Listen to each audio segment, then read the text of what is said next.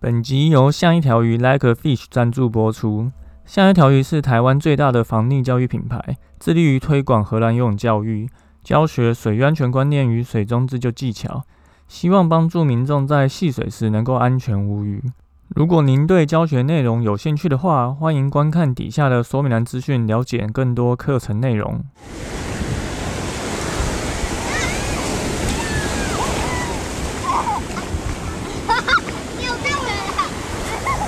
现在时间下午五点钟，海水浴场关闭，请尽速从水里上来，谢谢。Hello，大家好，你现在收听的是《救生日常》，我是焦哥，来到我们本周第四十一集的新闻报报啦。这周也是有三件事情要跟大家说。好，第一件，不懂溪流海况是发生意外的主因。近期海巡署公布了一个新新闻资讯，哦，就是有独木舟玩家在上周天况不好、海况不好的时候硬要出海，结果呢，该民众滑行独木舟至离岸十五公尺处，就遭到这个涌浪的翻覆落海。那海巡人员就立即抛绳将这个落海民众救上岸。那所幸这个玩家没有什么事情哦，然后就自行离去哈。那焦哥之前其实就有写过关于划独木舟或是 SUP 相关的文章。一般开放水域的游戏环境大概有分三种哈，第一个就是湖泊，再就是溪流，然后是海边。一般来说，湖泊是相对平稳、没有风浪的地方，其实是比较适合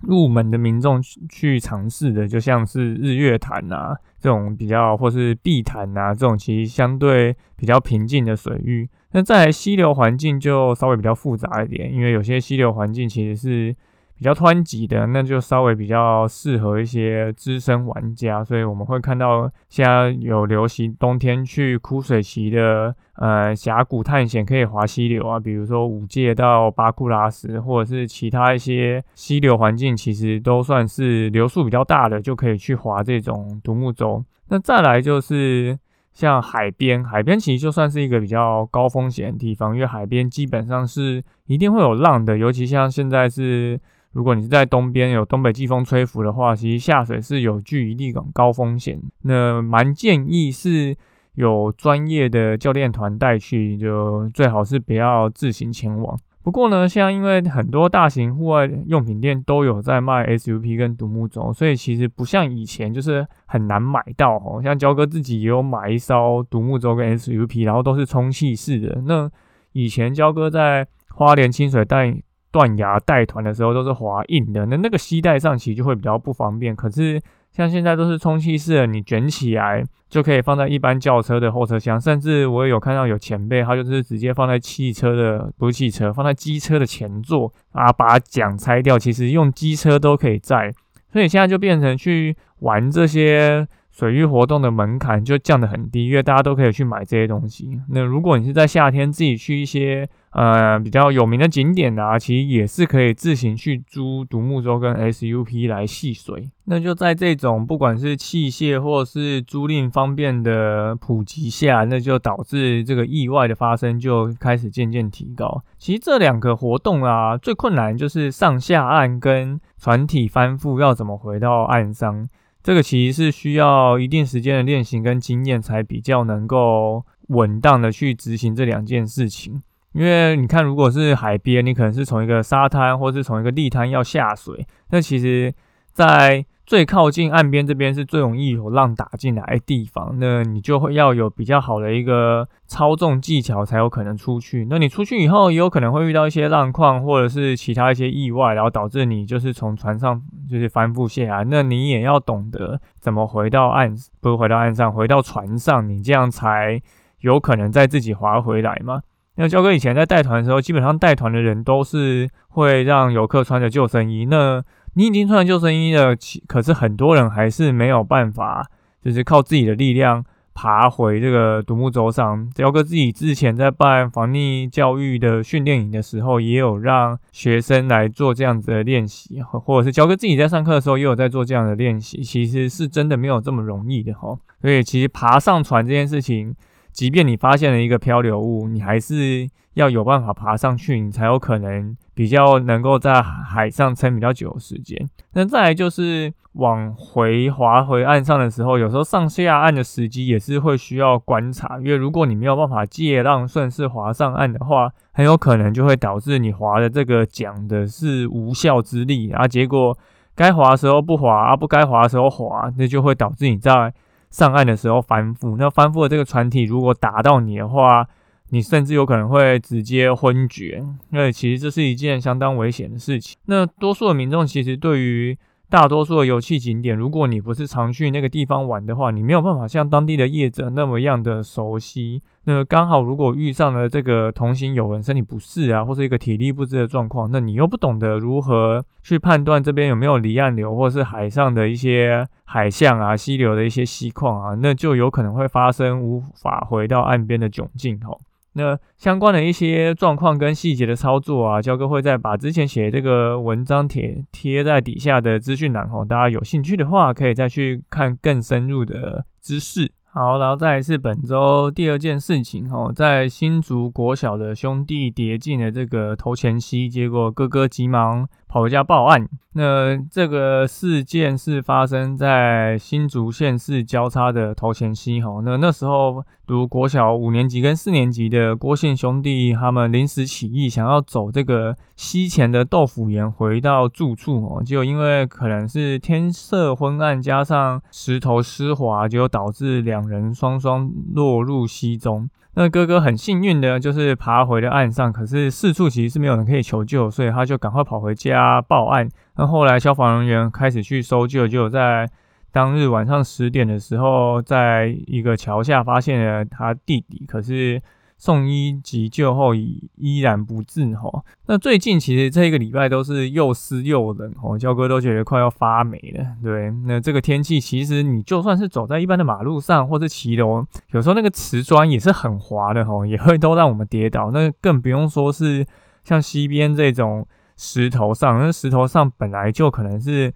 满布了很多青苔或是一些泥土，所以本来就是更相对湿滑的。所以走在上面回家，那你当然会有具有一定的高风险。那这位哥哥至少很幸运的，他爬上了岸边，然后回家求救哦。因为如果他就在那边自己搜寻弟弟的话，说不定他最后又会再次跌入水中，然后造成了可能两个意外都一起发生。所以他至少回去求救是一个比较合理的判断。所以，我们自己如果这阵子有去溪边的话，都要稍微注意哦，因为最近真的下很多雨了。那可能往周末的时候，天气会慢慢转好。那焦哥平常本来就有在。关注各种焦山或林道资讯啊，其实大家可能也有看到一些新闻，其实有些地方有做一些的土石坍方呢，有把这个道路稍微做淹比，就是淹没，呢现在就不太适合上去。比如说焦哥刚刚才看到，像俊大林道的一点好像一点三八 K 处吧，那边也发生了一个。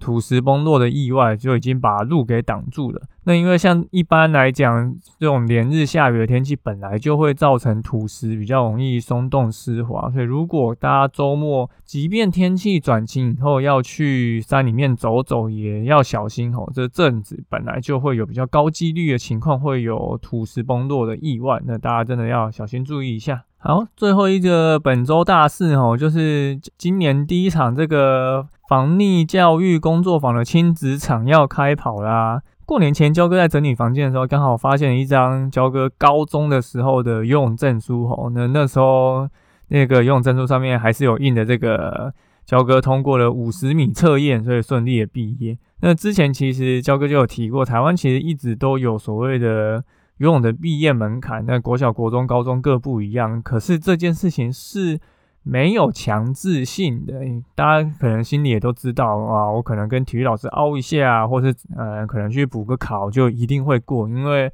如果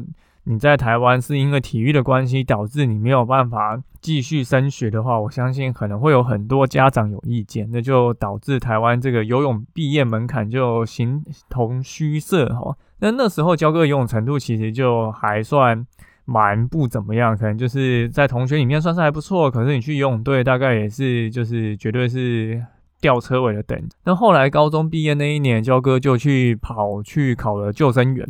就那一年暑假，因为那时候考救生员没有特别原因啊，就只是觉得考救生员很帅，因为以前其实并没有那么多的救生员。焦哥还记得那时候第一次去西边跟海边去训练哦，海边是去万里的海边，就穿着这个。防寒衣，诶，然后水母衣，然后往外海游了一千五百公尺再回来。那西边是去乌来，然后做西训。对，那现在其实已经没有西训跟海训了哦，大多数的单位以前也没有分什么静态水域的救生员证跟开放水域的，但就是现在制度改来改去。那之后焦哥可能会再来分享关于这一门制度的不同。那现在其实又已经离焦哥刚开始考救生员已经超过。十几年的时间了哈，那现在其实也理解到，你如果要真正避避免溺水意外的发生，其实你的游泳能力跟水中自救能力并不是最重要的关键，因为这些都是